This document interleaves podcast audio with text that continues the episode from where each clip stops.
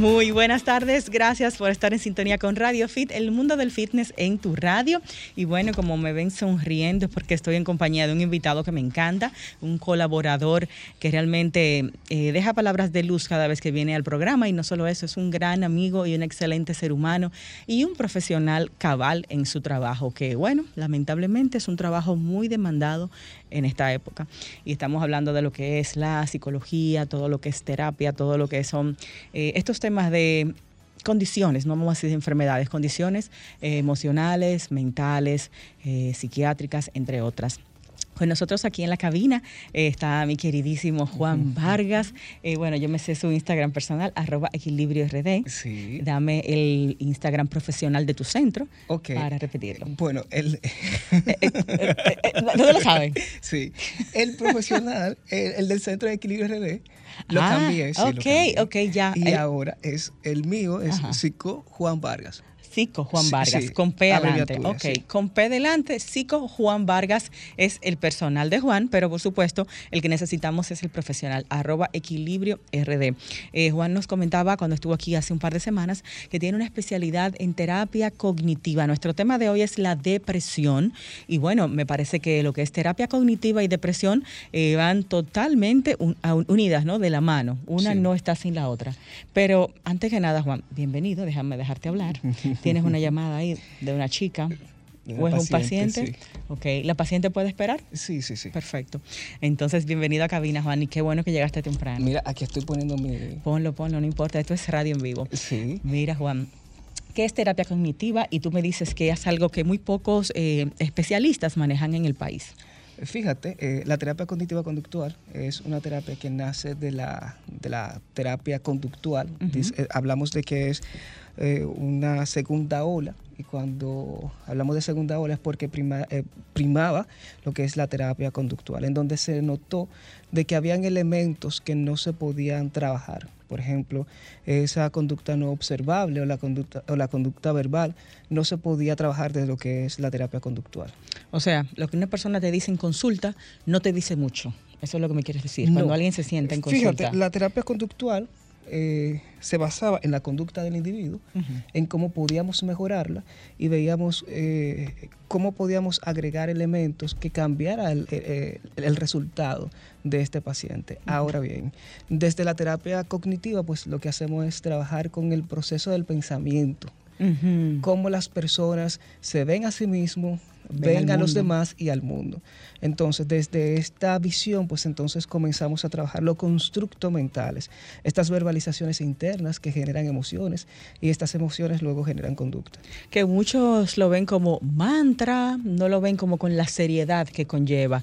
Eh, le quitaste el live a, Juan. Y, fíjate, no, no, lo he puesto todavía. Ah, ok. Fíjate eh, que... Mucha gente lo ve así, como que la típica autoayuda. Lo que tú repites mucho, no sé qué, se convierte en la realidad. Ese no es el tema de la terapia cognitiva, ¿verdad que no? Es mucho más complejo y más profundo porque trabajamos de lo que son los esquemas mentales. Eh, poniéndole un lenguaje llano, los esquemas mentales son esas creencias muy profundas del individuo, las que el paciente no tiene ni siquiera conocimiento de que tiene esas mm. reglas eh, en su interior. O esas ideas de sí mismo. Sí, y de tal forma que rige su vida a partir de algo que no conoce. Y desde allí entonces nosotros podemos observar y, hacer, y hacerle consciente de que este comportamiento y estas reglas verbales eh, son lo que están marcando pues, las emociones que está experimentando el paciente. Y sus resultados. Intuyo que eso tiene que ver inclusive hasta con un resultado de repente físico en el gimnasio, profesional, ¿verdad? Como que todas esas verdades que tenemos en el subconsciente eh, van a dar el resultado que tenemos en nuestra vida práctica. Totalmente, sí. Juan, entonces terapia cognitiva lo que hace es que le da al paciente las herramientas de cómo manejar sus pensamientos o sus emociones. Fíjate, eh, desde, la terapia cognitiva conductual observamos que eh, los pacientes experimentan o tienen distorsiones cognitivas. Estas distorsiones son, un error del pensamiento, un error del procesamiento de, este, de estos elementos. O sea, no es algo aprendido en la crianza. Totalmente aprendido. Son si lo habláramos de, desde lo que es eh, la terapia racional emotiva, dijéramos que son filosofías adquiridas eh, por la niñez. Le llaman, Juan, en algunas esferas sistema de creencias a esos esquemas mentales. Sí, puede ser. Lo que pasa es que, fíjate, muchas corrientes hablan desde el marco teórico en donde se desenvuelven. Entonces, eso, ese sistema de Aplatánate un poco. Sí, verdad. Gracias. Estoy muy técnico. vino, vino, elevado hoy. Lo que pasa es que vine de una reunión, señor. Una reunión muy técnica. Sí, una reunión Coloca tu live. Bueno, esto de terapia cognitiva conductual eh, es algo que realmente pues no se escucha mucho el término. La gente te dice, bueno, ve al psicólogo, ve a terapia, pero no sabemos qué terapias que te van a dar. La mayoría de las personas entienden que tú te vas a sentar en un mueble a decir todo lo que tienes por dentro, que te van a preguntar mucho, que te van a decir, bueno, pues ya también se acabó la hora. Mm. O sea, como que es alguien a escucharte, a tu ahogarte, pero esa no es realmente lo que es la terapia cognitiva conductual. Y no es algo, vamos a decir, que dé resultados cuando estamos hablando de un tema de depresión como tal. O sea, la depresión es es una enfermedad y conlleva un trabajo multidisciplinario, no solamente del psicólogo, sino también del psiquiatra y otras alternativas de terapia. Y hay muchas formas de ver la depresión y de definirlas. Mucha gente entiende que si estoy triste unos días, tengo depresión, o porque terminé con un novio, estoy triste, estoy depresivo, eh, o simplemente no me siento para nada triste, pero sí estoy muy enojado todo el tiempo. No estoy deprimido, estoy enojado. Y no es cierto, hay una depresión ahí cuando vayas a ir. Y muchas manifestaciones de la depresión diferentes. Diferentes es que no la sabemos reconocer. Nosotros aprender a identificar cuáles sí corresponden a, depresión y cuáles son quizás otro, otro condicionamiento. E igual, e igual que las enfermedades, antes de irnos a la pausa, hay depresiones crónicas, entiéndase, que duran muchos años o toda una vida y el paciente ni siquiera sabe que la tiene, pero sí sabe que hay algo extraño en su vida o hasta se acostumbra a sentirse así, que es lo peor, lo normaliza. Entonces, eh, depresión estamos viendo últimamente que no sé si está relacionado, pero muchas eh, situaciones estas de los mass shootings, los tiroteos masivos en todos los sitios, que tal persona tenía tal infancia o tal crianza o tal trauma y eso conllevó a hacer esa locura, muchos suicidios, eh, muchos eh, sobredosis, o sea, vemos muchas cosas que no necesariamente estén ligadas a la depresión, pero seguro tienen alguna, vamos a decir, alguna relación con estas enfermedades y condiciones mentales, ¿verdad que sí, Juan? Puede tener alguna relación. Mira, fíjate que tenemos que, y eso para diferenciar, no todas las personas que atacan a otras, por ejemplo, hay que quitarle la relación a veces con enfermedades mentales. Eh, y ahí también hay factores de personalidad que influyen en las decisiones de los demás.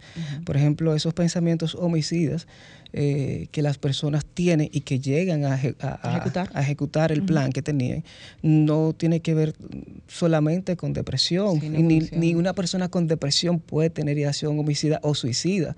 O sea, es muy complejo. Para hablar de estos pensamientos tendríamos que abordarlo de distintas perspectivas. Ahí entra la personalidad de, la persona y la personalidad no es una enfermedad. Y el sociópata. Eh, sí, pero ya tiene una... esto es un, tipo de, de personalidad en donde no podemos llamarlo enfermedad porque le, tendríamos que, le quitamos eh, la responsabilidad de su acto. De su acto, porque estas personas, por ejemplo, que tienen eh, eh, una personalidad que le lleva a pensar de esta manera, también tienen un parámetro de, pensamiento crítico. Tienen cierto raciocinio, tienen cierto no, tienen raciocinio totalmente. Aunque sean sociópatas, aunque no sean empáticos con los sentimientos. Distorsionan la forma en cómo ven a los demás a partir de sí mismos pero tienen parámetros para poder ver si esto es bueno o malo, porque hay un sistema social que le está enseñando estos parámetros. Ellos eligen. Entonces hay una elección. Ese es un tema larguísimo y no lo vamos a hablar hoy. Y también para, porque hay que ser responsable de la información, y como es tan, tan poco el tiempo, hay enfermedades mentales en donde, por ejemplo, una persona con esquizofrenia puede llegar a tener un acto homicida. Sin embargo, esta persona tiene otros componentes, no necesariamente que hay una voluntad, sino que su proceso lógico está alterado. Y ahí estamos hablando de otra cosa. O sea, cada patología o cada situación tiene una explicación diferente del por qué se hacen las cosas. Y es multifactorial. Sí, totalmente. Entonces, hablar de que las personas homicidas tienen un trastorno mental per se eh, no siempre es así. No siempre es así. Bueno, vamos a concentrarnos en la depresión, que mucha gente está hablando de esto, ¿no? Que post pandemia pues se han visto en necesidad de buscar ayuda porque se sienten depresivos, se sienten tristes, se sienten vacíos. Entonces vamos a ver si realmente estamos hablando de depresión, cuáles tipos de depresión hay y cómo podemos tratarla sin llegar a, bueno, a mucho uso medicamentoso o a tener una vida eh, mala por sentirnos así. Estamos con Juan Vargas, nuestro especialista invitado de hoy, y vamos a hacer un break comercial y regresamos rápidamente con Radio Fit, el mundo del fitness en tu radio. No se nos vayan. El fitness es para todos. Escuchas Radio, radio Fit. Fitness, salud, solo en Radio, radio Fit. El mundo del fitness en tu radio.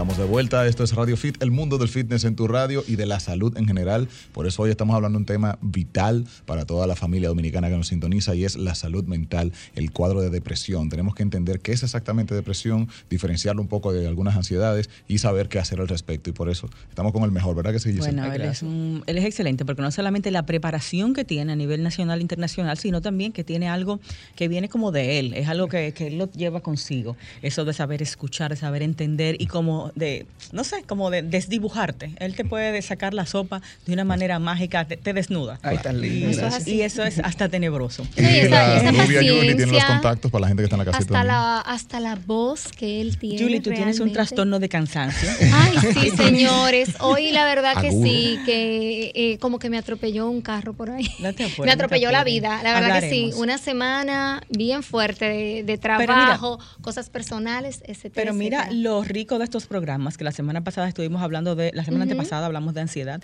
y como pudimos ver de que tenemos rasgos de ansiedad casi todos. Sí, no necesariamente trastornos, pero sí estamos en, una situación de Justamente ahí iba mi primera pregunta de cómo yo puedo diferenciar lo que es tristeza, de depresión. Tristeza, depresión y ahora mismo eso que hablábamos la semana antepasada sobre ansiedad. Cuando yo diferencio lo que yo tengo realmente son episodios de ansiedad o yo realmente tengo un cuadro depresivo.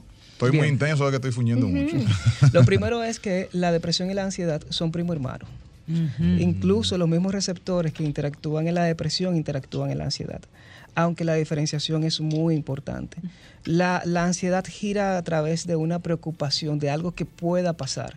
Eh, eh, ver el, verse a sí mismo desde, desde el miedo, desde algo que puede pasarme a mí, ver a los demás desde algo temeroso y el futuro como algo que es incierto, impredecible. Entonces yo me relaciono con esos pensamientos. Ahora, la depresión tiene una característica muy interesante. Mientras que la ansiedad gira a través de una preocupación, la depresión entonces hablaríamos de que es una desesperanza desesperanza. Es una sensación vacío. De, de que todo está mal. De que las cosas van mal, de que me relaciono conmigo mismo, el futuro y lo demás, desde la desesperanza. Deja ver si entiendo un poco esto, Juan. De repente, ansiedad, yo estoy preocupado con qué va a pasar con esto, esta situación, este trabajo, este lo que sea, esta meta. En la depresión. ¿Qué va a pasar? Entonces, depresión es, ya yo concluí no me importa que, nada. No va, que no va a funcionar Primero ansiedad es, ¿va a ir bien o mal? Depresión es que yo llegue a la conclusión de que va mal. Pero ahora viene, ahora, viene lo interesante, que puede haber una comorbilidad. Cuando hablamos de comorbilidad es que tanto depresión y ansiedad puede coexistir en un paciente. ¿Una causa a la otra? Dios mío. Eh, fíjate, eh, la depresión puede generar ansiedad y la ansiedad puede generar depresión.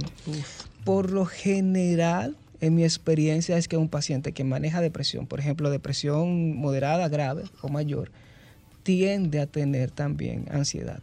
Porque este estado de desesperanza, ¿y qué va a pasar conmigo si permanezco así en el tiempo? Eh, ¿Qué va a pasar si, puedo, si llego a ejecutar el pensamiento que estoy teniendo? O sea, comienzo a ver también el futuro desde un espacio de temor, desde un espacio incierto. O de cansancio. Eh, estoy cansado de sentirme así. Y cuando hablamos de salud mental, eh, no hablamos de blanco negro, hablamos de un espectro hablamos de que son, hay distintos matices y que un paciente no vive la depresión de la misma manera que otro. Por ejemplo, hay pacientes que tienen depresión y es muy difícil de que el entorno lo sepa.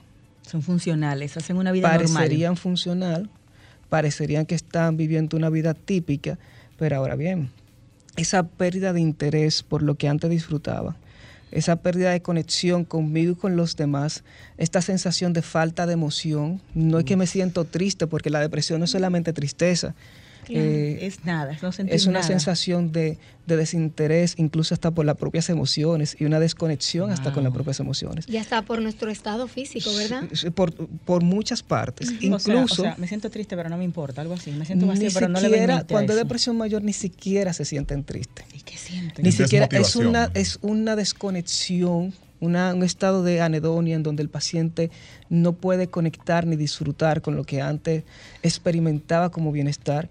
y, horrible y es una sensación que, muchos pacientes dicen, es que me siento vacío, me siento roto. eh, me siento que perdí el sentido y el propósito. Juan, es que nada me hace feliz, ni siquiera mis hijos, que era lo que más disfrutaba, yo puedo conectar con ellos. Wow. Es una sensación de, de desesperanza eh, compleja. Y por eso muchas veces están los pensamientos suicidas. Como ya esto no tiene valor, como esto ya no tiene importancia, pues entonces... estar aquí? ¿Para qué estar aquí? Y hay otro tipo de pensamiento. El, el suicidio, cuando hablamos de suicidio, no solamente hay una sola causa. Hablamos de que el suicidio puede ser una herramienta de solución para algunas personas o una llave de escape para ciertas personas. Por ejemplo, yo no quiero seguir con esto, yo no tengo alternativa, pues entonces aparece, aparece la ideación suicida. O yo quiero escapar, yo no quiero seguir, aparece la ideación suicida. O para qué sigo si no siento nada. ¿Y qué pasa? Que es una enfermedad con mucho estigma. Fulano, pero tú tienes todo. ¿Por qué tú te tienes que sentir así? tú tienes todo en la vida. ¿Qué es eso de que depresión? Porque, porque la persona tiene un cerebro y donde hay células hay enfermedad. Y una enfermedad es la depresión. ¿Es una enfermedad biológica, Juan? ¿Hereditaria? Fíjate, tiene dos, puede ser tanto endógena como exógena. Cuando hablamos de endógena, podemos hablar. Date tu traguito de café, me da pena que no te dejo beberte café. Es que demasiado no, y además, para hablar de estos temas, realmente hay que darse su dosis de café, señores, porque de verdad son temas bastante profundos. Endógena. Creo que no bebemos café, ¿qué Endógena. y adentro. Hablamos de endógena cuando hay variantes químicas en tu cerebro. Por ejemplo, una persona que tenga una afección médica puede desarrollar una depresión química. Entonces, no solamente porque esté pasando algo, porque una persona puede estar en su punto mayor de la vida con plenitud, pero puede tener un desequilibrio químico. Mm, Entonces, ese desequilibrio químico hablamos de que es una parte endógena. Y aquí, cuando hay un desequilibrio químico, la psicoterapia tiene un punto a donde llega, pero ahí, ahí tendremos que ya abordar desde un, una terapia combinada medicación que lo hace solamente un psiquiatra, no lo hace ni médico familiar, no puede, porque aquí lo hace. no puede hacer ni médico familiar, ni internista, ni el neurólogo, ni, el cardiólogo. Ni entrenador. ¿Y el psicólogo, Juan? Eh, el, psicólogo no puede medicar. en República Dominicana no. No, eh, por ejemplo, en España lo hacen. Lo, no, no se puede. Pero lo hacen. Eh, Pero no, es, no es ético. Si tu psicólogo te está mandando, si tu psicólogo te está medicando y te está medicando, ese psicólogo entonces debería de ser revisado por el Colegio de, Psicología, porque no tenemos facultad eh, científica en República Dominicana para medicar. Por eso trabajan en conjunto, ¿no? Por eso tenemos que tener, sí, hay, hay psicólogos que se han especializado fuera de nuestro país. Pero sin embargo, a pesar de esto, en República Dominicana no tiene una facultad legal para medicar. No puede, no debe. está pasando eso con su psicólogo, analícelo. Juan, ¿cuáles son los síntomas para yo saber si tengo una depresión? ¿Es cuando tengo cansancio, cuando estoy interesado, cuando tengo mucho sueño, cuando estoy un poco aragán, cuando, estoy, muy cuando estoy muy enojado, cuando todo, como dicen por ahí, todo me hiede, nada me huele? ¿Cómo yo sé? O, estoy pasando por un momento de mal humor. Antes de hablar de cómo lo sé, la depresión también se puede confundir eh, por ejemplo, una persona que tiene mucho tiempo sin dormir bien puede experimentar síntomas de depresión sin ser depresión.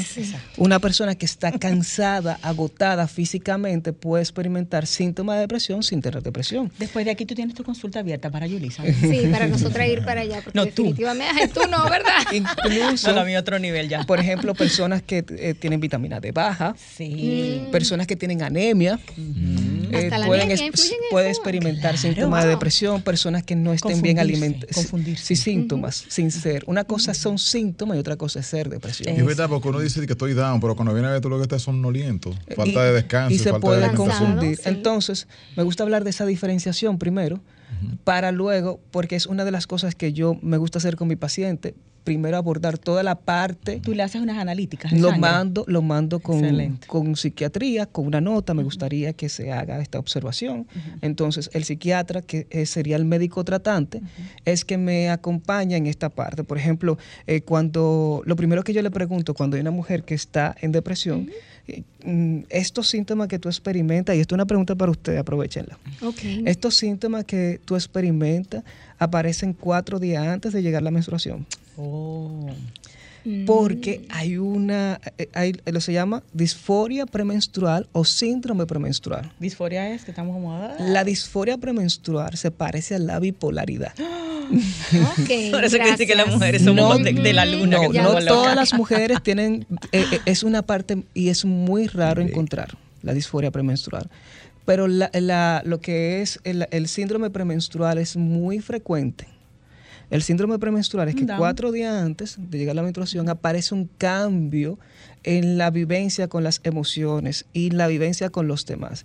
Y aparecen también signos como por ejemplo los pezones eh, sensible, inflamación en abdomen bajo, dolor de, espalda baja, no quiero pararme de la cama. Si el novio me dice alguna cosita mínima lo mato. Cualquier cosa me puede, me puede, eh, eh, me puede dar esta experiencia, pero ahora bien, esto antes era una excusa para eh, inhabilitar, a la, inhabilitar mujer. a la mujer. Pero lo que no se habla es que nosotros también experimentamos picos de testosterona. ¿Los varones? Sí, claro. Ah, Experiment, pico de testosterona. que puede subir, habla de eso. Necesitamos esa información. pero como mensualmente, no. Eh, Puede ser con frecuencia, no como la menstruación, pero son picos frecuentes. ¿Picos de qué? ¿De qué? De qué Dice, necesitamos información. De que de te baja testosterona. De repente estás muy macho, de repente estás un poquito más sensible.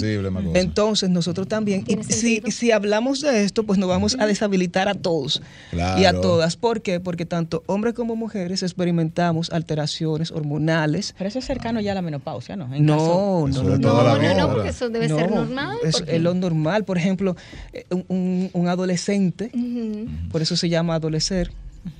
Eh, adolece de algo. Adolece ese proceso de cambio en donde tiene un cerebro de niño, pero su cuerpo, está experimentando un bombardeo de hormonas fuertísimas que no estaba experimentando anteriormente. De repente, todo al mismo tiempo, imagínate el caos emocional. Casi siempre hay depresión en esa edad, ¿verdad? Puede, puede haber síntomas de depresión. No podemos, un proceso natural, decir que es una patología. Juan, entonces me dices, nos dices, la depresión puede ser tanto química, quién sabe por qué, ¿no? hay una razón de que tengamos ese desbalance químico y hereditaria. Hay una predisposición genética. Si hay un, familiar que ha tenido depresión o tiene o pertenece a la neurodivergencia, que vamos a estar hablando una pincelada sobre eso. yo voy a tener que darme par de libro antes de que tú vengas aquí. una cosa bien. Tiene riesgo, tiene alta probabilidad de que la persona pueda experimentar depresión. O sea, mi mamá es ansiosa, tiene TAC, eh, trastorno de ansiedad, a lo mejor yo puedo ser depresiva. según, según Beck, que es eh, uno de los padres de la psicología cognitiva, habla de que la depresión endógena es el porcentaje más bajo de la depresión eh, en general. O sea, la que tiene que ver con temas químicos. Sí, y que la oh. depresión exógena, que son las construcciones filosóficas aprendidas a partir de la experiencia, estímulo-respuesta, entonces esta tiene una mayor prevalencia. Traducido, lo bueno o malo que me ha pasado. ¿Qué me ha pasado en la vida? Juan, recuerdo, no sé si tenemos que ir a una pausa, sí, recuerdo que se armó hace unos años una tremenda controversia con el señor Tom Cruise y Brooke Shields, que ella dijo que padecía de expresión postparto y que se estaba medicando para eso y que las mujeres debían medicarse para depresión postparto. Y Tom Cruise, que es de la cienciología, que es una religión que de verdad tengo que estudiar sobre ella, bien extraña, que eso es disparate, que eso no es verdad, que depresión postparto ni, ni que nada, que usted lo que tiene que beber vitaminas y hacer ejercicio. Entonces, eh, ese es el problema. Eso ayuda, pero no necesariamente resuelve el problema. Tú no puedes inferir. Inferir es sacar conclusiones de algo que tú no sabes. O sea, tú puedes... Según la cienciología, la depresión no existe. Hay que tomar vitaminas, hacer ejercicio. pues según la, pues yo puedo ser que según eh, la astrología tampoco la depresión existe. o sea, dependiendo del marco de referencia. Y aquí hablamos de un marco de, referencia científico, en donde se ha hecho eh, experimentos, en donde se ha replicado el resultado. Y a partir de eso, pues entonces podemos estandarizar y podemos hablar con base en las manos. Tú puedes decir que te soñaste que una revelación del universo, lo que tú quieras. Pero, háblame de la ciencia. Esa es tu experiencia particular. Desde tu experiencia particular, la depresión no existe y te lo compro. Tú sabrás. Pero tú no puedes estandarizar tu experiencia particular, porque eso no es objetividad. Sigue siendo un punto de vista. Y un sí, punto o sea, que el que te diga, no, mi hermano, tú no estás triste en nada, tú lo que tienes que hacer mucho ejercicio, bébete tu vitamina, camina, yoga. No, no es así, es más complejo de ahí. Eh, una manera quizá más justa de abordarlo es decir, mira, desde esta evidencia hemos encontrado que esto no es así. Si usted no sabe de algo, evidencia que tú tienes. Si usted no sabe de algo, sea compasivo con usted mismo y haga silencio. Juan, tenemos que ir a pausa, pero hay una realidad. Mucha gente ve que sentarse con un psicólogo muchas veces es perder tiempo y dinero. Dicen, ¿y para qué yo voy a sentarme a contarle todo eso a un extraño? ¿Qué él va a hacer para resolverme lo que yo siento? O sea, yo mejor resuelvo yo o, nada. O se lo cuento una amiga, ¿verdad? Eso es como decir que yo quiero contratar a un ingeniero, ¿para qué lo voy a contratar si yo sé pintar? Exacto. No es lo mismo. Hablando de Tom Hanks, nos vamos a la pausa, pero antes vamos a ver las recomendaciones. fue Tom Cruise, que siempre está de eh, psicópata. Ah, ah Tom, Cruise. Tom Cruise. Perfecto. Entonces vamos a las recomendaciones precisamente de Hugo Pagán, nuestro experto en cine, para que cuando estemos en casita tengamos opciones allí también para despejar la mente y tener una vida sana y en equilibrio. Me permiten un contacto para Juan, arroba equilibrio RD, es su red social eh, de su centro, en la cual ustedes pueden llamar no solamente para la parte de terapia psicológica, sino también para la parte de terapia ya con un grupo psiquiátrico. Para cualquiera de esos tipos de, tipos de situaciones, allá mm. tienen el personal. Solo hay que hacer la cita y, y pasar por allá. Volvemos con más. Hola Giselle, Julie, Rey, como siempre, un placer estar con ustedes y con esa audiencia tan fiel.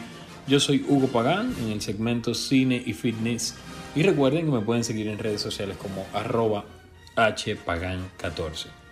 Esta semana tenemos un gran estreno y es Thor, Love and Thunder, la nueva película de Marvel, obviamente con el personaje de Thor, interpretado por Chris Hemsworth, que es dirigida por Taika Waititi, que ya vino de hacer Thor Ragnarok, o sea, no es su primera vez con, con el universo de Marvel, y es un buen director. Recuerdo que Jojo Rabbit, su película que se estrenó en Toronto fue muy bien recibida y es una, película también súper interesante. Pero Thor Love and Thunder entra en cartelera esta semana y definitivamente es una de las películas que más esperan del verano, obviamente por razones de tanto receso que hubo con lo de la pandemia y Disney apostando todo a esta nueva película de Thor. La otra opción para el fin de semana es una serie limitada de HBO, que son muy, muy, muy buenos en series. Y esta es una serie de seis episodios que se llama We Own This City, nosotros somos los dueños de esta ciudad, que es de los creadores de la muy aclamada serie The Wire, George Pelecanos y David Simon, y protagonizada por John Bernthal. John Bernthal se hizo muy famoso por su papel en The Walking Dead como el amigo de del, del sheriff, de nuestro querido sheriff. O sea que esas son las dos opciones para esta semana. En los cines pueden encontrar Thor Love and Thunder y la segunda opción que está disponible en HBO Max es un original de HBO, We Own This City, una serie sobre la corrupción policíaca en la ciudad de Baltimore, dirigida, creada por George Pelecanos y David Simon, los mismos de The Wire, como ya dije. Nos vemos la próxima semana.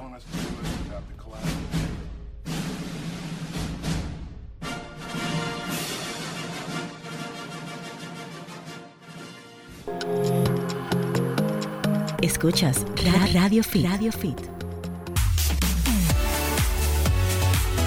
Estamos de vuelta, esto es Radio Fit, el mundo del fitness en tu radio, en el día de hoy hablando sobre el tema de la depresión. ¿Puedo hacer tu modelo de labios? Conocer al respecto. Estoy aquí con mi querida Giselle Mueces. Señores, esa gente tiene un tema una conversación paralela. Juan pinta bello.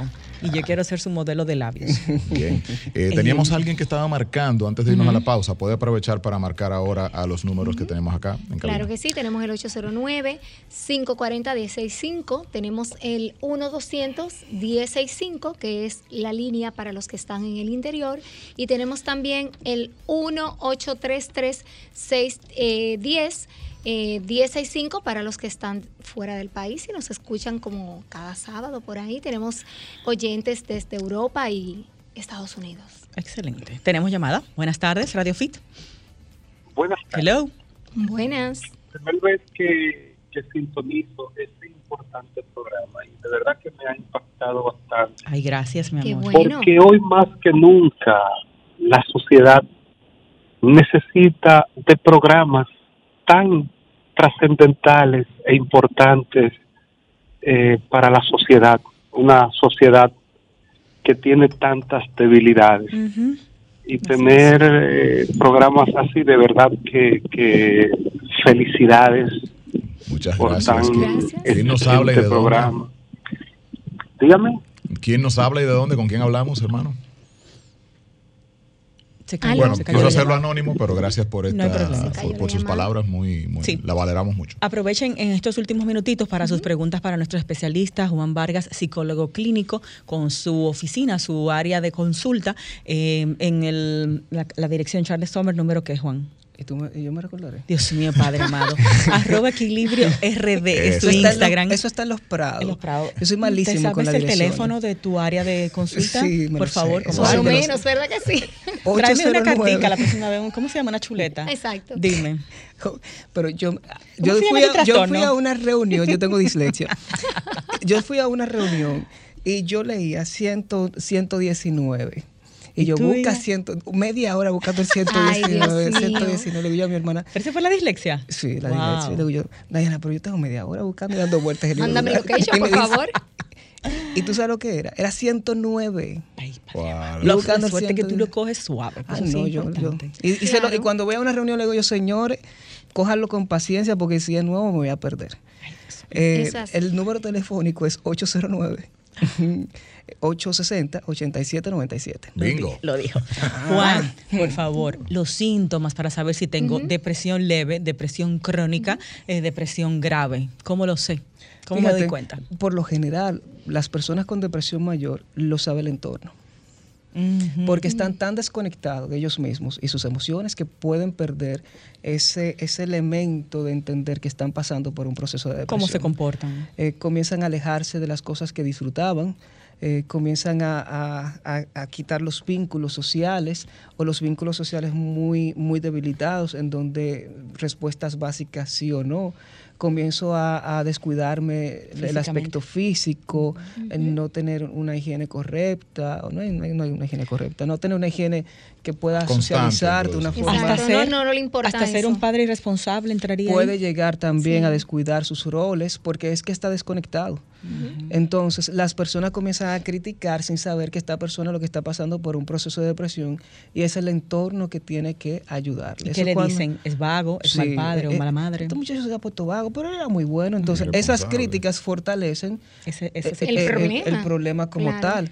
Eh, incluso, una vez me llevaron a una paciente y la paciente me dijo, es que yo no sé por qué estoy aquí, porque todo está muy bien. Mm. Y cuando yo comienzo a hacerle preguntas, eh, yo le dije a su, a su esposo, mira, ella no se puede ir de aquí, a ella hay que ingresarla. Porque ella está en un cuadro de depresión mayor con ideación suicida. ¿Cómo va a ser? Y ella no sentía absolutamente nada. O sea, no, denegación. ¿Y cómo, qué, qué, cambio hubo ahí? quizás de información o de reacción de ella que tuviste. Exacto. ella llevaba una vida normal. Ella comenzó a descuidar las cosas que disfrutaba. Y lo que más bienestar le daba era cuidar su jardín. Y dejó, eh, dejó secar todas sus matas absolutamente todas las matas estaban secas. Eh, Ese fue el eh, rasgo que tuviste que ella tenía. Me llamó mucho la atención el hecho de que una persona que tenga 10 años cultivando un jardín y que disfrute y hablaba de sus plantas y tenía eh, un contacto con esa información desde el orgullo, de un momento a otro soltó. Soltó y que ya no le interesan las plantas. Mm. Entonces, cuando yo le pregunto cómo te sientes contigo misma y cómo te ves a ti misma, que ella no se siente de ninguna manera. Ni bien ni mal. ¿Y cómo tú valoras la vida en este momento? Me da igual. Yo dije, ah, ok, espérate. Aquí hay problema. Espérate, espérate. Y esa paciente, cuando la ingresan en el mismo centro médico, con toda la supervisación, con todas las personas observando un descuido por un minuto solamente de alguien que se paró para ir al baño, ella se intentó cortar. bueno, claro, me imagino que se sintió ya como al extremo de que me están ingresando. Es que, en ese momento, si no se hubiese eh, ingresado, ese día, porque ella lo tenía programado. Ah, bueno, independientemente, independientemente de que... Programado sin saberlo, ella no estaba consciente Ella tenía conciencia de lo que quería, pero como ella no tenía contacto con esa realidad, como la manejaríamos en un espacio típico, pues entonces ella no lo comunicó pero uno sí puede ver por el manejo de la información que tiene el paciente cuándo puede haber ideación suicida. Entonces, o sea, que puede haber quizás un poco de negación en eso. De, mm, no, desinterés. diferencia. Una depresión mayor entonces viene siendo una depresión funcional. Tú no. Sigues, tú sigues tu vida normal, pero tú estás súper Una depresión mayor, tenemos que ver el contexto. Eh, ¿Cuál, es la, ¿Cuál es la función? En Europa, una persona con depresión mayor se le da de baja, se le da de baja en el trabajo. Aquí, que si tú no trabajas no comes, pues entonces una persona con depresión mayor puede incluso seguir trabajando. Tiene que seguir trabajando. Tiene que seguir trabajando. Y, y, cuando deja de trabajar es cuando ya está que no se puede más. Entonces, por eso tenemos que ver el contexto. No se puede, no se puede ver la depresión, cómo se vive en los Estados Unidos, cómo se vive en República Dominicana. Que ni siquiera el seguro te cubre los antidepresivos Exactamente. Y son carísimos. Entonces, una persona... Aquí hay depresión es ñoñería, ah, sí. No está claro. Y, que se pare, que tú puedes con eso. Y malagradecido, tantas cosas que tú tienes. Y ponlo en, manos de Dios. Ah, sí. Otra experiencia que tuve fue con... Sí, el, tema espiritual ayuda. La depresión es un problema de salud. Entonces, si tú tienes cáncer tú puedes con la fe ayudarte a vivirlo de una forma más tranquila. Pero no quitarte el cáncer. Pero no quitarte el cáncer. Entonces, eso, eso quiere decir, Juan, que nosotros no podemos tratar un problema de depresión por nosotros mismos. Es decir, no podemos, eh, digamos, que dejarlo pasar o entender que nosotros mismos podemos salir de ese cuadro. Hay personas que se acostumbran a la depresión y al estar acostumbrado a la depresión lo normalizan. Exacto, Por ejemplo, que están bien. Pacientes que tienen distimia, que es una depresión crónica sostenida en el tiempo, socializan y entienden que es lo normal. Y las personas que están a su alrededor lo normalizan y dicen, es que siempre fue así. ¿Y qué es lo que está pasando? Porque siempre ha sido así. Su forma de ser. Sí, pero esa persona puede experimentar picos, en donde puede estar más bajito o más alto. Lo que sí es cierto es que no es normal sentirte todo el tiempo vacío, no es normal sentirte todo el tiempo indiferente, no es normal sentirte todo el tiempo entristecido. No es normal. Entonces, una depresión moderada es aquella persona que comienza a ser autocrítica y súper exigente y súper dogmático. En donde ¿Son perfeccionistas? Pueden ser perfeccionistas. En donde estas personas entienden, mira, es que y le quitan valía a lo que hacen. Por ejemplo, tú le dices, eh, mira qué bien tú lo haces, ay, eso yo lo hice, pero otra gente lo puede hacer igual. O mejor. O, no quieren hacer nuevos proyectos. O eh, esa persona comienza a criticarse, maneja mucho sentimiento de culpa, eh, muchas, a otros. O vergüenza. puede experimentar un estado de desconexión también con los demás, maneja muchas distorsiones cognitivas, por ejemplo, tú le dices, pero es que Antonia te llamó ayer, sí, pero me pudo llamar cinco veces más sea descalificación de lo positivo, eh, eh, van pueden hacer, por ejemplo, medio vacío pensamiento dicotómico que es, por ejemplo, blanco o negro, en donde la persona dice, si yo no tengo 100 millones de pesos, un ejemplo, es que esto no va a estar bien. pero tú tienes 90, sí, pero es que son 100. Sí, pero es que son 100, con los 100 es que yo voy a estar bien. Entonces las personas no son conscientes de su proceso del pensamiento.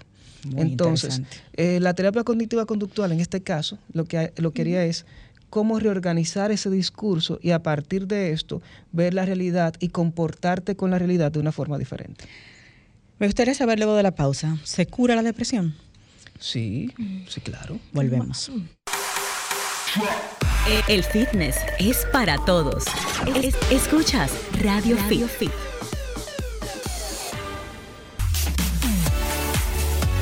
Dos minutos a mí. Paga esos dos minutos. Estamos de regreso para saber finalmente, con este tema tan interesante, ¿será que se cura la depresión, Juan Vargas? A mí no me gusta hablar de curar. Sí, porque suena como que una gripe y te bebiste un... No me gusta hablar de curar, aunque la gente dice, pero Juan, tú estás hablando de enfermedad. Eh, vamos a verlo desde un punto de vista más abierto. Primero que si comenzamos a cambiar, si es una depresión exógena, que es construida a partir de la interpretación mía de los demás y el mundo, cuando yo cambio esa interpretación, pues entonces me involucro y me manejo diferente con mis emociones.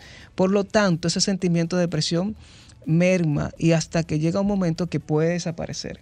Como hablamos de esquemas mentales, que son la forma en cómo nuestras neuronas organizan la información, eh, decimos que quedamos con una predisposición, porque la información no se elimina, se le acnesa la gente cuando me dice, yo quiero cambiar, no, la gente no cambia. Tú amemas. Tú construyes ciertas habilidades para manejar lo que ya tú tienes. Punto. ¿Qué es lo que se obtiene con la terapia? Eso es lo que se hace con terapia, pero la terapia no cambia a nadie. No tengo una varita mm, mágica. Y tampoco el medicamento cambia a nadie. Eso te iba a preguntar, ¿Y que cuál si medicándote te cambia. Bueno, lo que pasa es que si hablamos que tu visión de la vida es la que está errónea, vamos a cambiar esa visión de la vida. Y lo que cambia entonces es el programa los filtros con que yo estoy viviendo la vida. Pero la vida sigue siendo la vida. Tú tienes los mismos hijos, tienes la misma situación y vives en República Dominicana y hay situaciones estresantes y hay situaciones complejas en donde van a aparecer emociones y es lo normal. Y la tristeza es parte de la vida, como la felicidad. Y hay que enfrentarlo y vivirlo como eso. Yo creo que es, expectativa es como un poco la, raíz. Las expectativas altas es sinónimo de ansiedad y depresión. Ajá. o sea, querer ser exitoso y ser exitoso, tú eres ansioso y depresivo. No, yo no, las expectativas, por ejemplo, yo voy para una fiesta y yo pienso que voy a romper en esa fiesta. Pero es que esa fiesta no depende de mí. Hay elementos externos que modulan la experiencia. Claro. Entonces, cuando yo tengo expectativas muy altas de la fiesta y yo llego y no se cumplen, yo digo, coño, pues perdón por el coño. Yo digo, en algo fallé. yo digo, agradezcan eso, porque yo digo otras palabras más complejas. Eh, entonces, cuando tú vienes y te enfrentas a que la fiesta no era lo que tú esperabas, pues aparece choca con la realidad. Y al chocar con la realidad, pues entonces experimentas estas emociones. Algo importante que yo quiero agregar en estos dos minutos que Franklin Tiburcio me debe. Eh, tenemos que observar a nuestros familiares, a nuestras personas cercanas y observarnos a nosotros. Por favor. La semana antepasada te dije, una persona que es aragana, que dejó de trabajar, una persona que amo mucho, que dejó de trabajar hace muchos años, que no quiere hacer nada, que su pareja le dice que es un vago, esa persona consume mucho alcohol, todo el mundo lo que dice es que es vago. Claro. Tú me dijiste, esa persona lo que tiene es una depresión. Sí, totalmente. O sea, no es vagancia, no es alcoholismo, es que está nos deprimido. Nos encanta hacer juicio de valores y nos, nos encanta a nosotros poner etiquetas. La policía moral. Sí, sí. sí. y lo lindo del caso, que cuando somos nosotros que lo experimentamos, queremos compasión. la queremos el apoyo y la compasión, pero tiene, para poder exigir compasión, que la compasión nos exige, vamos a promoverla y hagamos una cultura y una filosofía basada en, compasión. Sí, si ves a alguien cerca de ti que siempre tiene ira, que siempre está peleando, analiza que algo debe estar pasando, ayuda a esa persona, porque no puede decir lo que está sintiendo, no lo puede hacer real. Mira, nos faltó muchas cosas por decir. Pero demasiado, pero tú vuelves. Claro que sí, tú vuelves. Señores. Y vamos a hablar sobre de los adolescentes y demás también, no, no, no. con este asunto de la depresión, suicidio. Yo, eh, particularmente yo, diagnosticada con distimia, tengo que hacer terapia cognitiva y ya les contaré cómo me va. Yo lo estoy esperando ahí. Eh, hazme la cita, Juan. Mm. Házmela tú, porque tú sabes que tengo también mi trastorno de que se me olvida todo. bueno, eh, para las citas con Juan, arroba equilibrio RD, ahí está su Instagram, pueden escribir, llamar en el teléfono que está en esa cuenta. Y bueno, ya está todo un equipo de profesionales para el área de psicología y psiquiatría. Gracias, Juan, por acompañarnos. De verdad, un gusto tenerte con nosotros y aprender tanto. gracias cada vez que vienes. Besos.